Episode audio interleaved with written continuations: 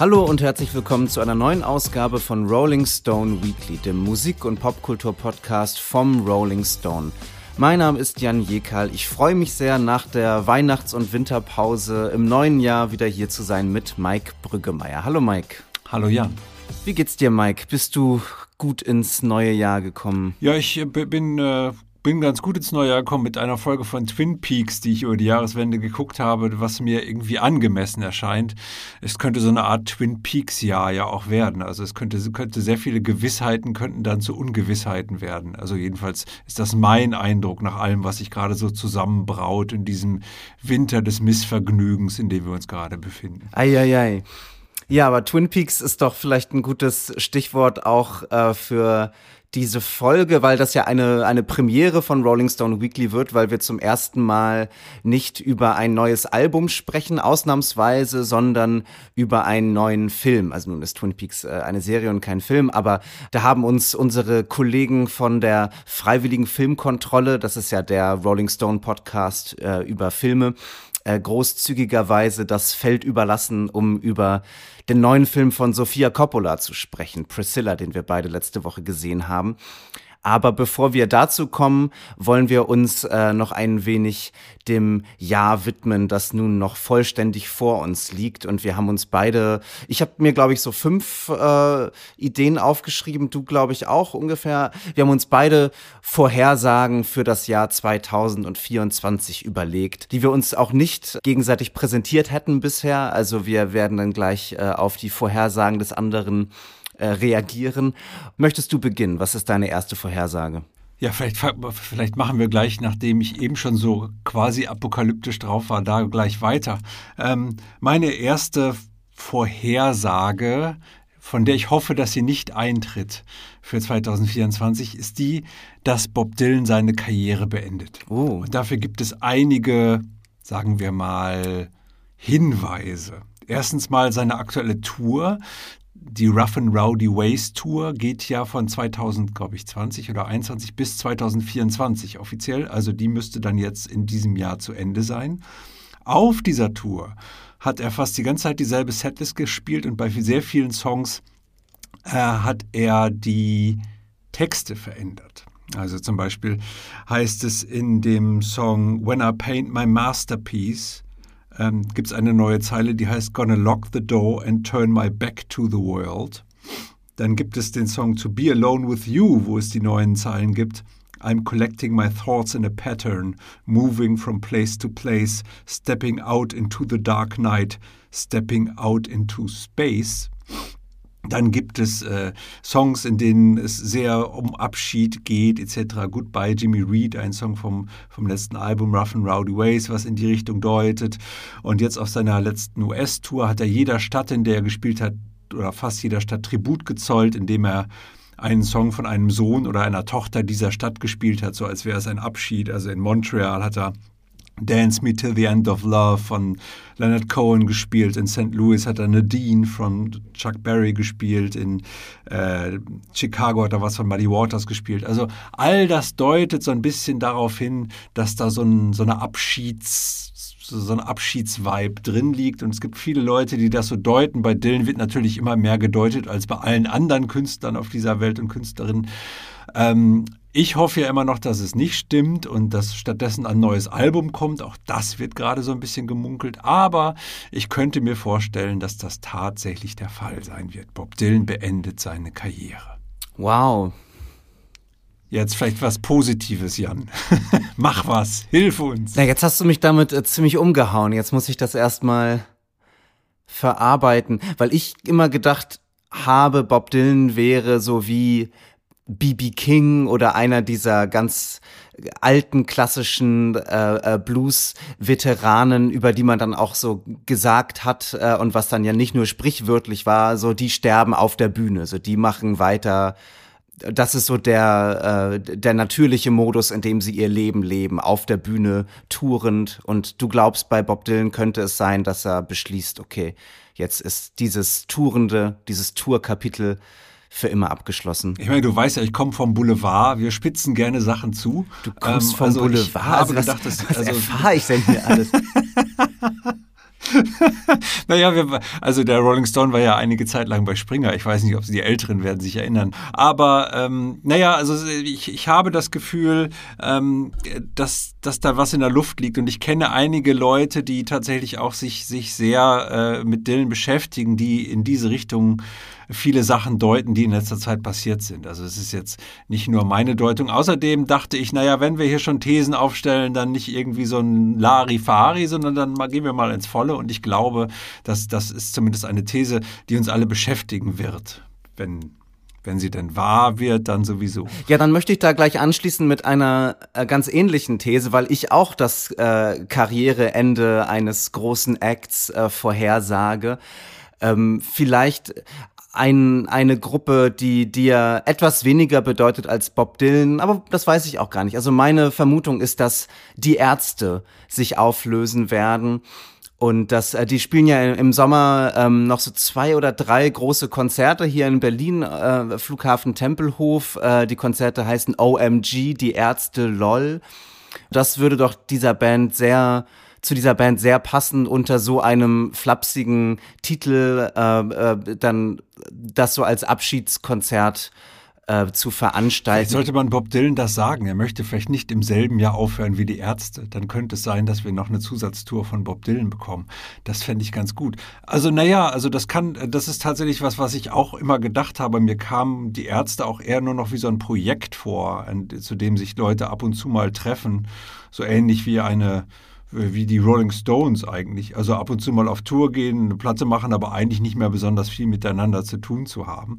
Ähm, von daher, ja, könnte, könnte tatsächlich sein, dass da was dran ist. Ähm, ich glaube, das wurde auch tatsächlich schon schon in einigen Foren habe ich davon, glaube ich, auch schon gehört. Vielleicht müssten, wir mal unsere Kollegin Naomi Webster Grundl fragen, die ja großer Ärztefan ist und sich da, glaube ich, sehr gut auskennt. Vielleicht müssen wir mal eine Sonderfolge machen mit ihr. Also falls es dazu kommt, müssen wir sie vielleicht mal einladen.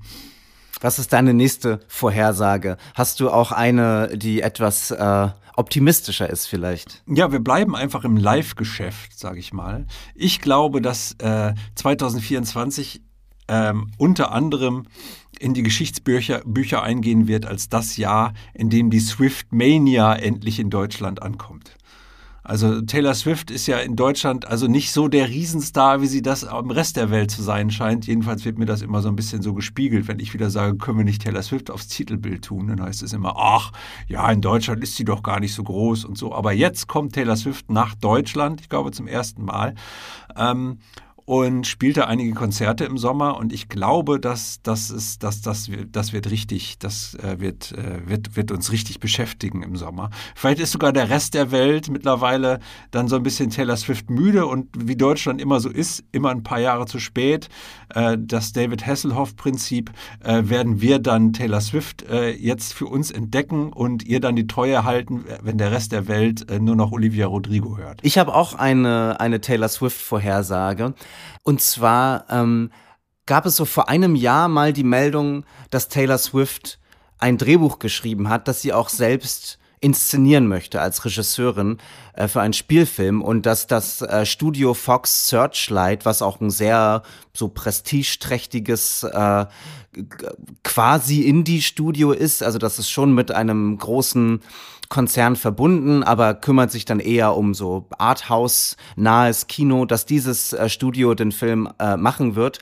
Ähm, seitdem hat man nicht mehr so viel von diesem Projekt gehört, aber jetzt gerade war Taylor Swift ja auch noch bei den Golden Globes und da saß sie dann wohl auch noch mal zusammen mit dem Chef von Fox Searchlight. Deswegen glaube ich, dass Taylor Swift in diesem Jahr ihren ersten Film als Regisseurin drehen und auch veröffentlichen wird Ende des Jahres. Und meine These ist, das wird ein Reinfall. Wirklich? Der wird ihrem Status als äh, popkultureller Meisterin, der, der nichts misslingen kann, wird ihr einen Dämpfer versetzen, weil ihre Filmprojekte das also vergisst man leicht, weil weil sie sonst immer so erfolgreich mit allem ist, was sie tut oder so äh, so allgegenwärtig auch ist. Aber sie hat ja auch in einigen Filmen mitgespielt. Sie hat bei dem letzten David O. Russell Film Amsterdam mitgespielt, den niemand mochte. Sie hat äh, bei der äh, Musical Adaption Cats mitgespielt, die dann ja vor allem so als Meme Quelle eigentlich ähm, ein, also ja Gegenstand unfreiwilliger äh,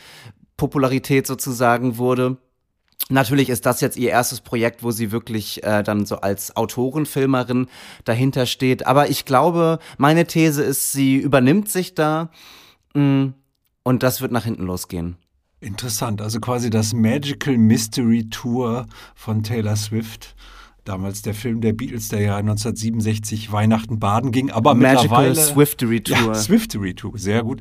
Äh, der aber ja mittlerweile rehabilitiert ist und mittlerweile als großes Meisterwerk der Filmkunst gilt. Also so gesehen ist sowas braucht man ja in der Karriere auch. Ne? Also wir hoffen, dass es eher ein Magical Mystery Tour wird als ein Give My Regards to Broad Street, der Paul McCartney-Film, der tatsächlich leider sehr misslungen ist.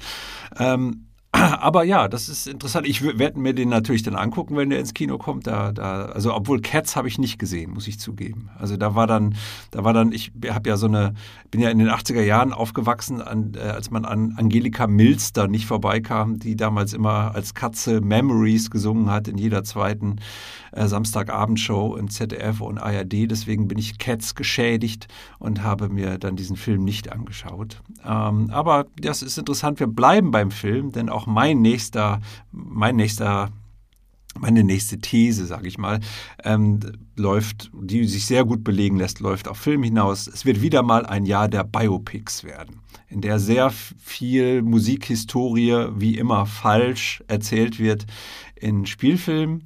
Ähm, es fängt schon an, im Februar gibt es einen Film über Bob Marley, der heißt One Love. Da habe ich den Trailer gesehen, der war sehr cringe, wie man, glaube ich, heute sagt.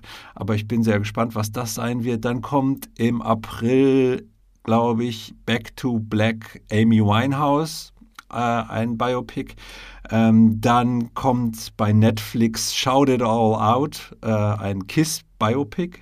Dann gibt es Michael, ein Michael Jackson Biopic, was auch in diesem Jahr kommen soll. Ein Maria Callas Biopic mit Angelina Jolie in der Hauptrolle soll es geben, die ja auch lange keine Filme mehr gemacht hat und quasi jetzt auf die Leinwand zurückkehrt als, als Operndiva. Und äh, natürlich äh, James Mangold, der Macher von Walk the Line, der ja an einem Bob Dylan Biopic arbeitet, äh, A Complete Unknown, also die, die Dylan-Phase so Mitte der 60er Jahre beleuchtet, mit einem deiner Lieblingsschauspieler, glaube ich, wenn ich das richtig sehe.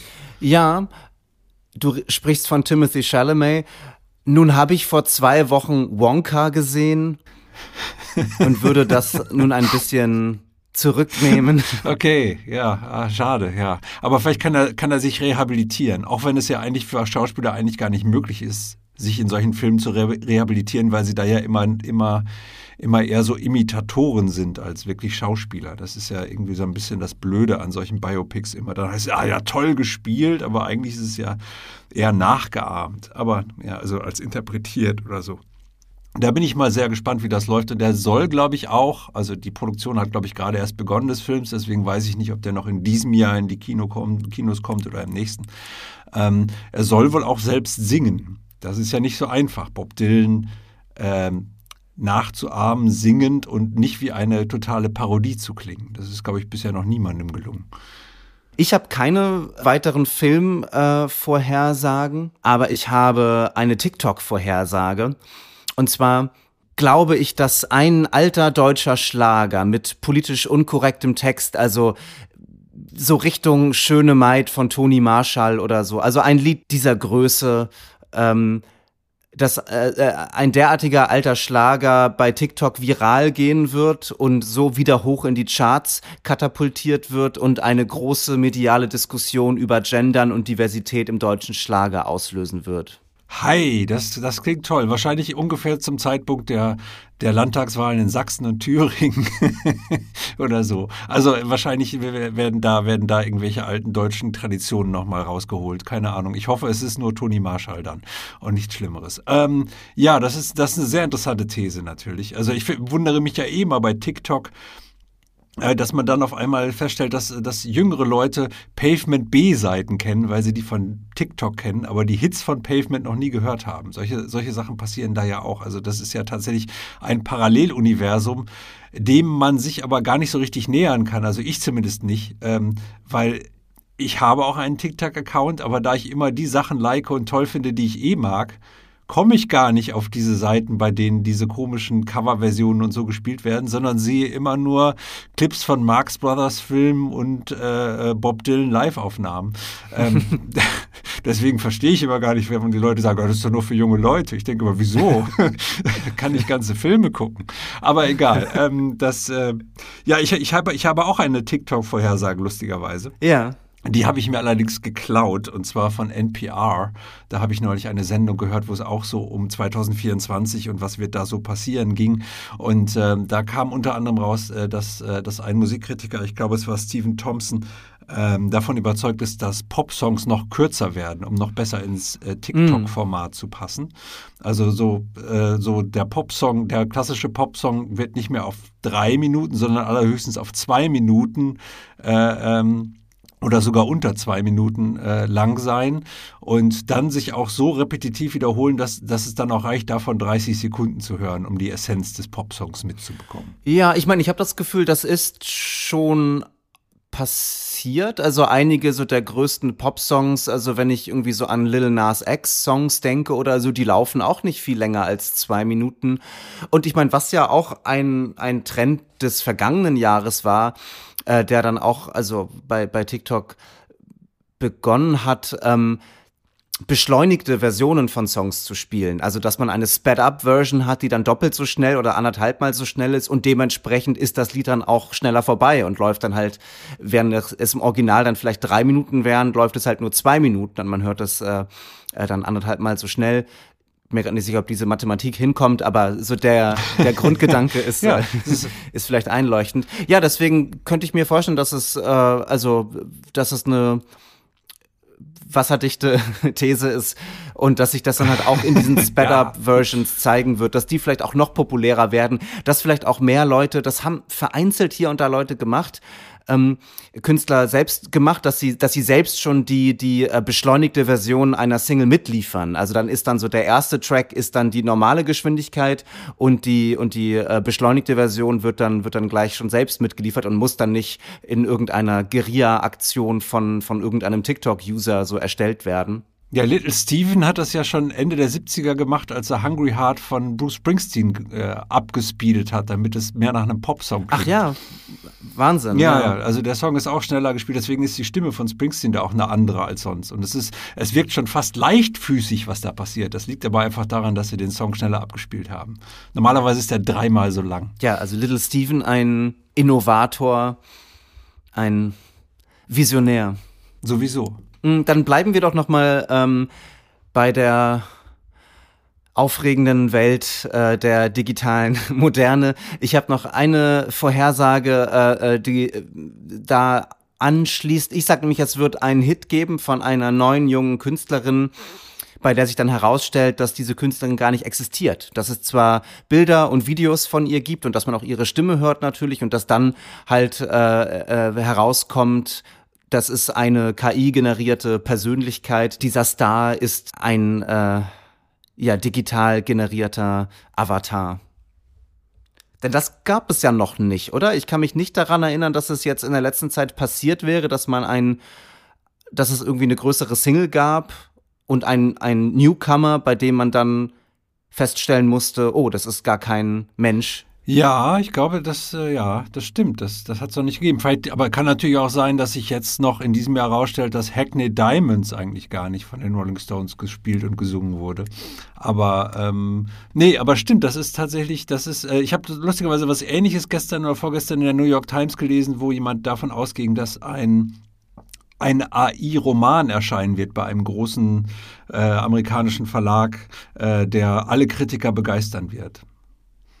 Ähm, das kann natürlich auch sein. Also, ähm, aber ich, ich finde tatsächlich es wahrscheinlicher, dass es zuerst auf dem Pop-Gebiet dazu kommt, ähm, dass so etwas passiert. Ähm, ja, das, das wird interessant sein. Ich werde mir jetzt also jeden, jeden Künstler dreimal angucken oder jede neue Künstlerin, bevor ich, äh, bevor ich äh, darüber was schreibe. Vielleicht gibt es das alles gar nicht. Wäre ja auch eigentlich egal. Ne? Also ich meine, früher gab es ja auch äh, auf eine Art, also Bands, die es nicht wirklich gab. Ich denke nur an die Monkeys, äh, ne? also auch, äh, die, die ist zwar nicht von der AI generiert worden, sondern vom, vom Hollywood-System, aber äh, wo ist der Unterschied eigentlich? Ne? Gibt es eigentlich keinen so richtig. Und die Monkeys sind trotzdem die mindestens zweitgrößte amerikanische Band aller Zeiten. Also so gesehen ähm, sehe ich dem mit Freude entgegen. ähm, ja, ich, ich muss jetzt leider auf einer etwas sauren Note das Ganze vielleicht beenden, weil also die These, die mir noch eingefallen ist, die sich aber eher so ähm, schon über die letzten Monate schleppt und so die Erfahrungen, die ich gemacht habe, äh, ist quasi die, äh, die äh, Parallele zu der These, äh, die Reichen werden immer reicher und die Armen werden immer ärmer. Ich glaube, dass, dass diese, diese Entwicklung in der Popmusik auch äh, immer stärker wird. Also, dass es immer mehr die Megastars und großen Plattenfirmen immer mehr Geld bekommen und die Kleinen es aufgrund des Konzertgeschäfts, wie es momentan aussieht, immer schwerer haben werden und es immer weniger kleine Bands geben wird, die wir tatsächlich bei uns hier sehen können, ähm, Touren sehen können und live sehen können, weil es sich einfach für die nicht mehr lohnt weil die Leute alle ihr Geld ausgeben, um Taylor Swift zu sehen und Bruce Springsteen.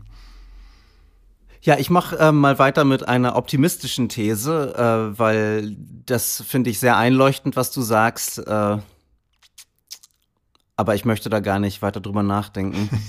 Meine letzte Vorhersage für 2024 ist, dass Joanna Newsom mit einem neuen Album zurückkehren wird und dass das das Rolling Stone Album des Jahres sein wird. Das kann ich mir sehr gut vorstellen. also ich, ich hoffe es. Obwohl ich auch schon von einer anderen Lieblingskünstlerin, über die ich jetzt noch nichts sagen darf, weiß, dass sie Ende April auch eine neue, wahrscheinlich meisterhafte Platte veröffentlichen wird. Also es wird eine harte Konkurrenz geben dann auf jeden Fall. Aber vielleicht können wir ja gleich äh, zum Ende äh, unseres ähm, unseres, äh, unserer Vorhersage noch darüber sprechen, auf welche Alben, von denen wir schon wissen, dass sie kommen, wir uns besonders freuen in diesem neuen Jahr.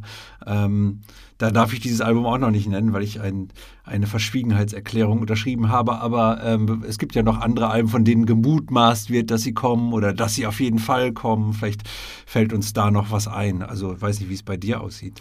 Also ich freue mich riesig. Also zu Joanna Newsom will ich noch kurz sagen, da ist nichts angekündigt äh, und sie hat halt vor so einem Jahr oder so mal ein Überraschungskonzert gespielt, wo sie auch viel oder nur neues Material gespielt hat. Also da gibt's auf jeden Fall einiges und ähm, und es ist ja neun Jahre her, dass sie ihr letztes Album veröffentlicht hat, das fantastische Album Divers. Deswegen ähm, glaube ich, ist es keine zu gewagte These, dass da dieses Jahr ein Album kommen könnte, aber das ist nicht, nicht sicher. Wo es hingegen ziemlich sicher ist, ist bei Vampire Weekend. Da ist auch noch nichts angekündigt, aber sie spielen große Festivalkonzerte im im Sommer und Ezra König, der Sänger, hat auch gesagt, das Album ist jetzt fertig äh, und und so weiter. Also da glaube ich, äh, kann man sich wirklich sicher sein, dass ein neues Vampire Weekend Album, Album kommen wird. Und also das ist das Album, auf das ich mich am allermeisten freue. Das ist eine meiner absoluten Lieblingsbands. Äh, ich finde, die können eigentlich gar nicht falsch liegen. Ich finde alles, was die gemacht haben, toll bisher. Ich finde, dass Ezra so ein also so ein geschmackssicherer, kreativer, interessanter, witziger Typ ist. Also ich freue mich auf alles, was er macht. Und ja, das neue Vampire Weekend Album ist für mich äh, das äh, meist ersehnte Album des Jahres für mich. Ja, kann ich gut verstehen. Ich äh, bin, bin auch großer Fan dieser Band und auch Ezra Koenig hat mich, ähm, hat mich, als ich ihn live gesehen habe, tatsächlich noch viel mehr fasziniert, als er das auf Platten getan hat. Ich habe mir danach die gleichen Hosen gekauft, wie er sie auf der Bühne anhatte. Weil ich, also was mir so noch nie passiert ist nach einem Popkonzert, dass ich dachte, ich muss in einen, äh, in einen Klamottenladen gehen und mir Hosen kaufen, die ein Popstar auf der Bühne trägt. Aber in diesem Fall habe ich es damals getan. Ist jetzt schon ein paar Jahre her. Welche Hose war das? Naja, das war so eine, wie, wie heißen die? Chinos, Chinos, so eine, so eine helle, äh, ja. So, so eine beigefarbene? Beigefarbene, genau. Mhm. Mhm. Ja, ja. Habe ich selten getragen, aber äh, liegt wahrscheinlich noch irgendwo im Schrank. Ich hoffe, ich passe noch rein, um sie dann zum, zur Feier des neuen Vampire Weekend Albums vielleicht tragen zu können. Aber ich habe ja noch ein bisschen Zeit, um äh, meine Vampire Weekend Figur zu erreichen. Wenn es im Sommer passiert, dann könnte das mit der äh, hoffentlich auch angestrebten Bikini-Figur zusammengehen. Das wäre dann gut.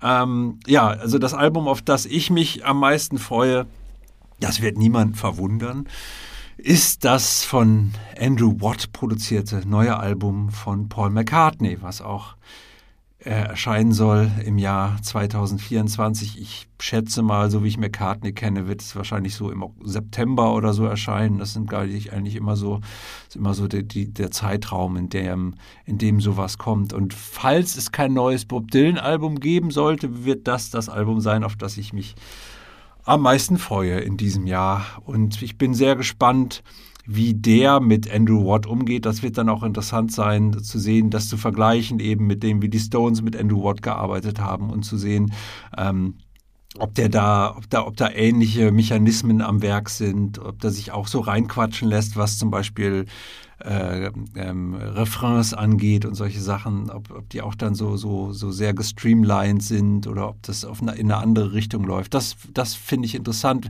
Ich hoffe eigentlich eher, dass es ein bisschen weird wird, weil das Erste, was ich gehört habe von dieser Zusammenarbeit zwischen McCartney und Watt war, ähm, dass ähm, Watt ihm, ihm gesagt hat, sag mal, gibt es irgendeinen so so einen strangen Akkord, der irgendwie ganz seltsam und dissonant klingt, aus dem du immer mal einen Song machen wolltest.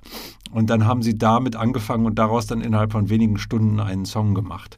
Und ich hoffe, dass es in die Richtung geht. Das würde mir sehr gut gefallen. Also, dass auch Andrew Watt quasi etwas tut, was man nicht von ihm erwartet. Kommen wir nun zum Film der Woche, dem neuen Film von Sofia Coppola, Priscilla. Über Priscilla Presley, die Ehefrau von Elvis Presley, geboren Priscilla Beaulieu. Äh, und so beginnt der Film auch mit der jungen Priscilla Beaulieu, 14-jährig, wie sie an der Theke eines Diners sitzt, auf einem Stützpunkt der US Army in Deutschland und, und, da, und da kommt ein junger Mann auf sie zu und da fragt sie, ob sie Elvis Presley mag. Und sie antwortet, natürlich, wer mag ihn nicht? Dann stellt sich heraus, dieser Mann ist ein Freund von Elvis und bietet ihr an, sie zu einer Party mitzunehmen, um dort Elvis, den größten Star der Welt, der gerade seinen Wehrdienst in Hessen ableistet, kennenzulernen. Und so beginnt die Geschichte von Priscilla und Elvis. Die junge Priscilla, die 14-jährige Priscilla wird in Elvis Welt aufgenommen. Die beiden treffen sich häufiger. Elvis klärt die Details mit Priscillas Eltern, äh, die nämlich, Amerik das ist eine amerikanische Army Family sozusagen. Ihr Vater ist Soldat und, und äh, auch äh, in Westdeutschland stationiert stationiert und als seine Zeit, als Elvis Zeit bei der Army vorbei ist, sagte er, versprich mir, dass du so bleibst, wie du jetzt bist.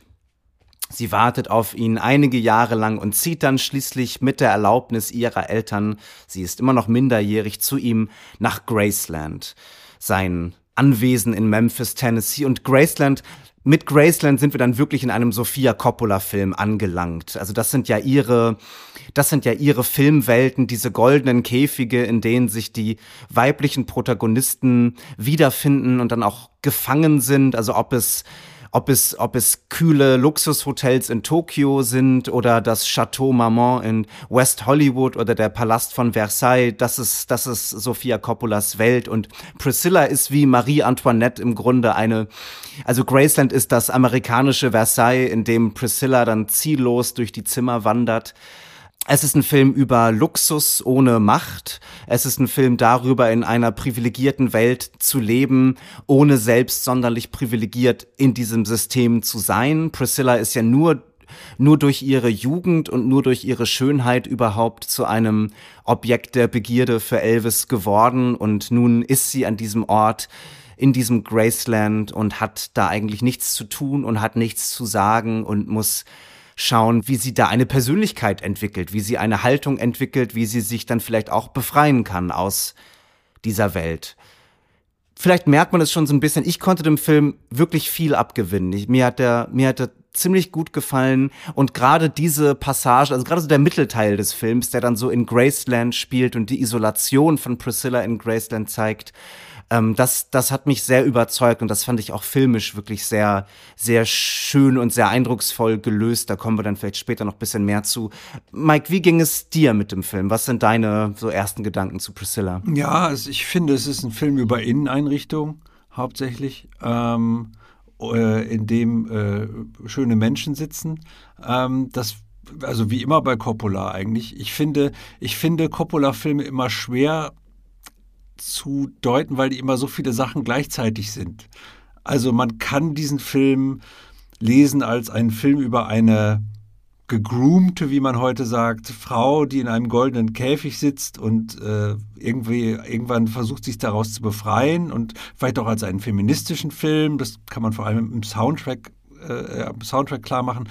Andererseits kann man ihn aber eben auch lesen als einen Film, in dem Luxus eben Luxus ist und es wirklich eigentlich, also in dem, an dem man sich einfach ästhetisch satt sehen kann und in dem es eher um einen Mut geht und um, um so eine seditative äh, Form von äh, ähm, von Kino. Also man, man lässt sich darin fallen wie in, einen, wie in einen schönen Sessel und so. Und dann fragt man sich, wo ist dann die Kritik, die vielleicht auch in dem Film steckt. Also dieser Film geht in mehrere Richtungen, habe ich das Gefühl. Und das machen diese Filme ja immer. Also man kann das sehen als ein ästhetisches Vergnügen. Man kann es aber auch sehen als, als ein Film über ein Kidnapping.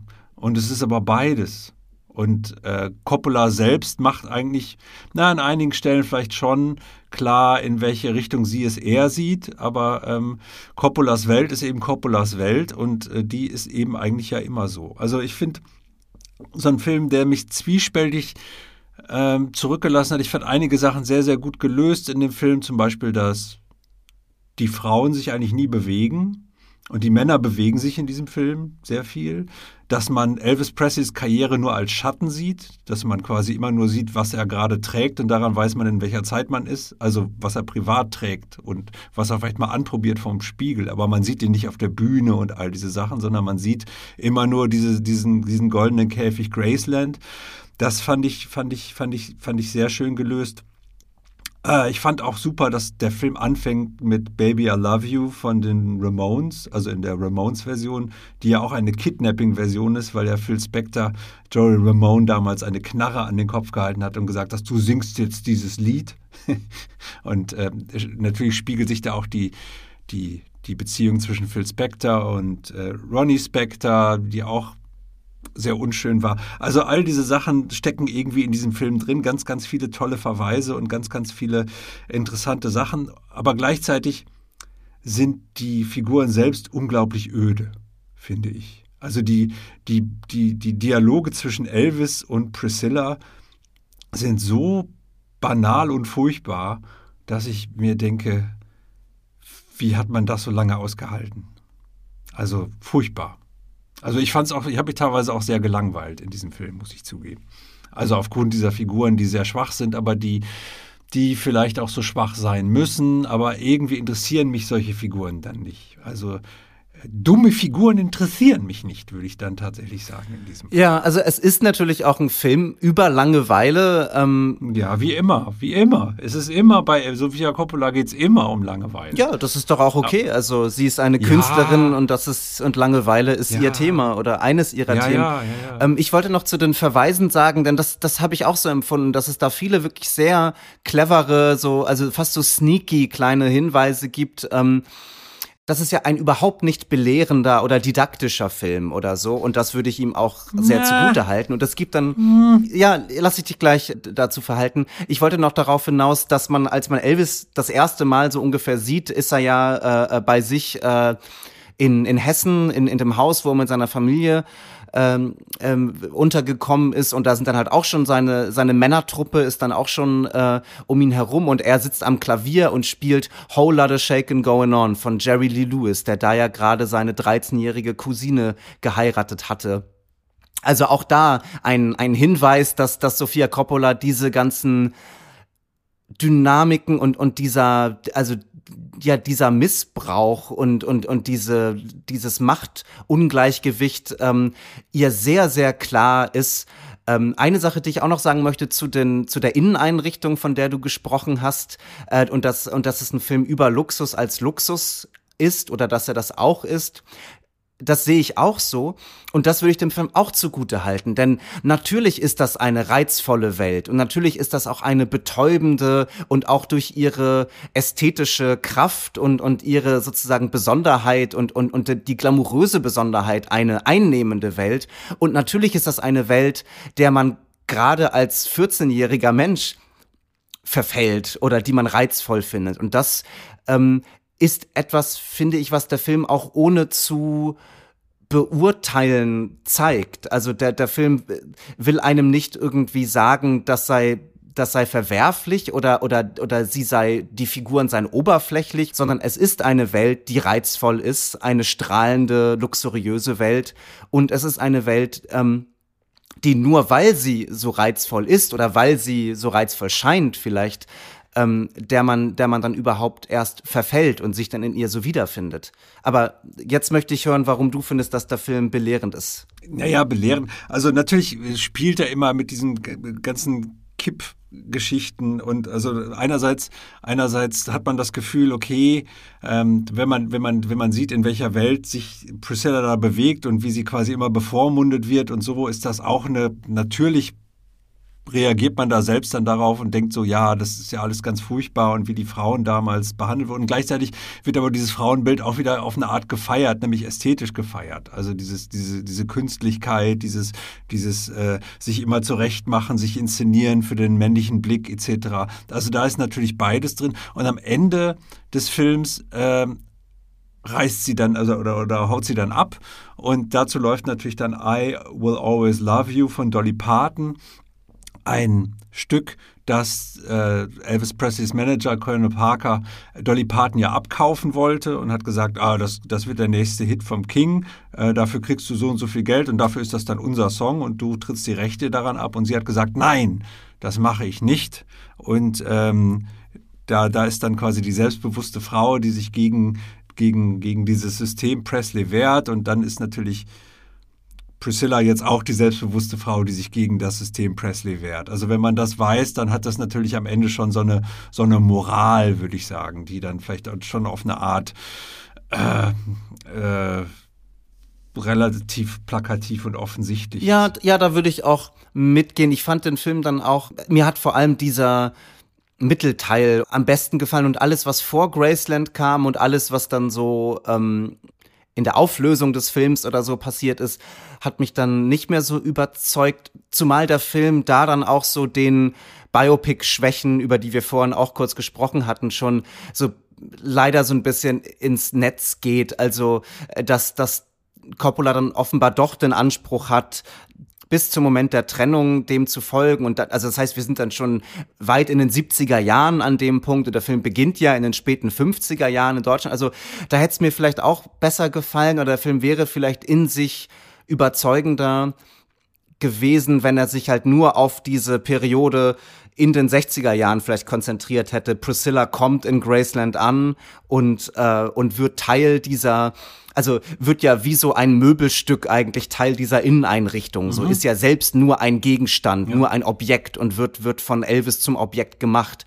Und das ist für mich das Herzstück des Films und das wirklich Interessante dieses Films. Und das finde ich, zeigt der Film halt auch filmisch, also mit filmischen Mitteln sehr überzeugend. Auch dann so diese Close-ups auf diese ganzen Gegenstände, auf die Objekte. Das ist ja, es ist ein Feiern oder es ist zumindest ein, also diese Gegen die Schönheit der Gegenstände wird ihnen nicht genommen oder so. Es soll keine Entzauberung sein, ähm, aber ähm, aber es ist auch kein, würde ich sagen, kein, äh, kein nur affirmatives Feiern oder so. Es ist halt eben ein Zeigen, Priscilla genauso wie die Chanel Number Five Fläschchen, äh, genau wie die Kleider, die auf dem Bett liegen, genau wie die Pistolen, die als, als Farb, äh, die mit passenden Farben als Accessoires zu den Kleidern gelegt werden. Genauso ein Gegenstand ist Priscilla in diesem Haushalt. Ja, und in gewisser Weise ist es auch ein Film über Instagram. Also das ist genau das, was ja vielen Leuten passiert. Also ich kenne solche Leute,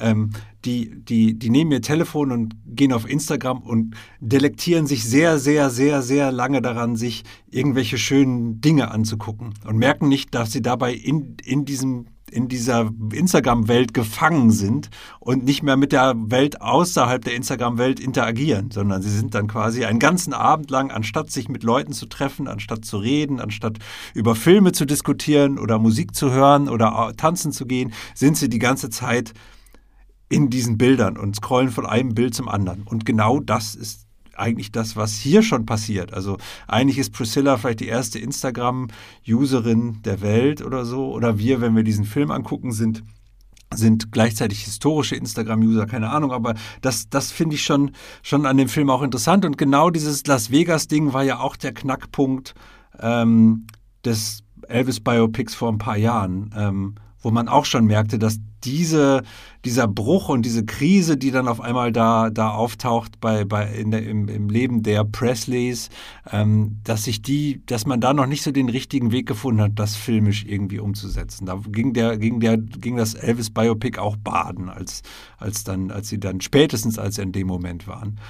Ja, ich finde, also dass Priscilla der Film auf sehr produktive Weise mit dem Elvis Biopic von 2022 so zusammen zu denken ist. Also wir haben einmal das vom Elvis Presley Estate autorisierte affirmative Biopic mit Austin Butler als Elvis, der dann eigentlich alle ikonischen Momente ja nochmal nachspielt. So, das ist ja auch etwas, hast du ja auch schon erwähnt, was in Priscilla überhaupt nicht vorkommt.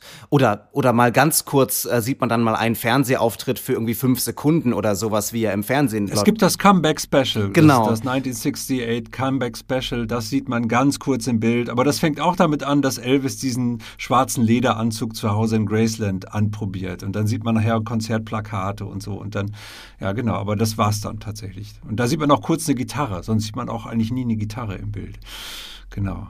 Ja. Ich möchte noch mal kurz darüber sprechen, wie Elvis gezeigt oder wie Elvis charakterisiert wird, weil ich das mich schon auch sehr sehr gelungen wirklich finde. Also wie Elvis nicht oder so habe ich ihn wahrgenommen in dem Film dass er nicht bösartig ist. Er ist in erster Linie unreif. Er ist, un, er ist unreflektiert, er ist überfordert mit allem und er reagiert dann auf diese Situation mit so patriarchalen Reflexen. Also er will dann Priscilla in seiner Idealvorstellung einer dem Mann zu Füße liegenden Ehefrau sehen, die immer auf ihn wartet und ihm immer zur Verfügung steht. Nicht für Sex, das ist auch etwas, was, ähm, was finde ich sehr interessant ist, dass, dass er nie mit ihr schlafen will, und sie hingegen schon mit ihm schlafen will. Also, dass es da auch, also, dass sozusagen die Machtausübung in dem Fall nicht ist, dass er, dass er sie, dass er sie gegen ihren Willen ähm, zu sexuellen Handlungen drängt oder so, sondern, sondern er, er, er hält sie in einer zölibatären Situation unfreiwillig und übt so sozusagen seine Kontrolle aus und seine Macht aus. Und, äh, und er ist sehr launisch und sehr kindisch und sehr unbeherrscht. Und, und dieser Kontrollverlust wird, äh, wird halt gefährlich, weil das ein erwachsener Mann ist, der sich so verhält und der ja auch hier von einem, von Jacob Elordi gespielt wird, der ja auch sehr, sehr groß ist, der ja auch viel größer ist, als der tatsächliche Elvis war. Ich habe mal geguckt, Elvis war 1,82 und dieser Jacob Elordi ist fast zwei Meter groß. Also da wird dann auch diese Dominanz, die Elvis hat, äh, durch diese Physis nochmal gespiegelt. Und das, das fand ich alles sehr überzeugend, muss ich sagen. Und das fand ich alles sehr interessant und das war für mich jetzt auch keine, keine irgendwie plumpe Verteufelung von Elvis als irgendwie toxischem Mann oder so, sondern für mich war das eine ziemlich überzeugende Charakterisierung. Ja, das, das finde ich auch. Wobei ich auch sagen würde, also die, die, diese, diese dieses Verhältnis, was er zu Priscilla hat, wird ja in gewisser Weise in dem Film auch relativ zu Anfang schon erklärt. Also als sie sich das erste Mal treffen oder das erste Mal länger miteinander sprechen, erzählt er ihr von seiner gerade gestorbenen Mutter. Und in gewisser Weise ist Priscilla die Bewahrerin dieser Mutter, die erste Frau, der er begegnet und die einen Reiz auf ihn ausübt, nachdem seine Mutter gestorben ist, ist Priscilla und deswegen wird die, wird die irgendwie so so äh, äh, behandelt als, als, als etwas quasi Heiliges in gewisser Weise, was man nicht beflecken sollte, zumindest erstmal nicht und so. Und, äh, und dann später wird's aber, wird, wird sie dann natürlich die, die Mutter äh, seines, äh, seines einzigen Kindes etc. Also das, das spielt noch, das finde ich auch gut und natürlich ist er gefangen in in, Junge aus den Südstaaten etc. gefangen in diesen sehr traditionellen Rollenmustern, die auch in, aber ja auch gleichzeitig in den Songs immer wieder, die auch immer von Unschuld handeln. Also die, diese Songs, die immer im Soundtrack laufen, die Songs aus der Zeit, aus den fünf, äh, frühen frühen 60ern und vor allem späten 50ern. Das sind ja dann nicht die Rock'n'Roll-Songs, die da gespielt werden, sondern das sind diese, diese Teenage-Liebe-Songs, die alle sehr, sehr unschuldig sind oder zu großen Teil sehr, sehr unschuldig sind, die da, also irgendwie in gewisser Weise ist Priscilla auch eine Figur aus diesen Songs. Wie viele Sterne gibst du Priscilla? Äh, ich gebe Priscilla dreieinhalb Sterne. Ja, ich gebe ihm vier Sterne. Ähm, ein wirklich sehr stimmungsvoller Film, der dann hier und da in der Form vielleicht seine Schwächen hat oder, oder gerade zum Ende hin dann so ein bisschen auseinanderfällt. Aber da, wo er stark ist, ist er dann wirklich sehr stark, finde ich. Ja, und das ist halt ein Film, über den man sehr gut und sehr viel reden kann. Und allein das ist ja immer schon ein Zeichen dafür, dass ein Film nicht ganz schlecht sein kann. Also, oder selbst schlechte Filme, über die man gut reden kann, sind dann eben auch keine schlechten Filme. Also, äh, deswegen finde ich, ähm, ja, dreieinhalb Sterne schon, schon angemessen. Ich finde, es ist nicht mein liebster Coppola-Film. Ähm, und ich muss auch sagen, dass ich mit den Jahren so ein bisschen Sofia Coppola müde geworden bin, vielleicht. Aber nun ja, also die, diese, diese Form der Coppola-Haftigkeit gibt es ja mittlerweile auch schon von anderen Leuten. Also der Sissy-Film, der im letzten Jahr lief, war auch eine Art Coppola-Film. Ähm, also das äh, von daher ja. Also ich, ich dreieinhalb Punkte würde ich, äh, würde ich sagen, oder dreieinhalb Sterne ist, ist eine Wertung, die ich da gerne angeben möchte. Wenn ihr Priscilla auch gesehen habt und Gedanken zum Film habt, könnt ihr mir gerne schreiben info at janjekal.de. Ich bin gespannt von euch zu hören. Ihr könnt diesen Podcast abonnieren und uns fünf Sterne geben. Das würde uns sehr freuen. Oder auch eine Rezension schreiben bei Apple zum Beispiel. Ähm, das hilft uns gefunden zu werden. Ähm, wenn euch gefällt, was wir hier tun. Nächste Woche kehrt Birgit dann wieder zurück und wir sprechen über das neue Album von Green Day. Bin ich schon sehr gespannt. Ähm, ja, bis dahin vielen Dank fürs Zuhören. Vielen Dank, Mike, dass du heute hier warst. Ja, ich danke auch für die Einladung und bis bald. Tschüss. Bis zum nächsten Mal. Tschüss.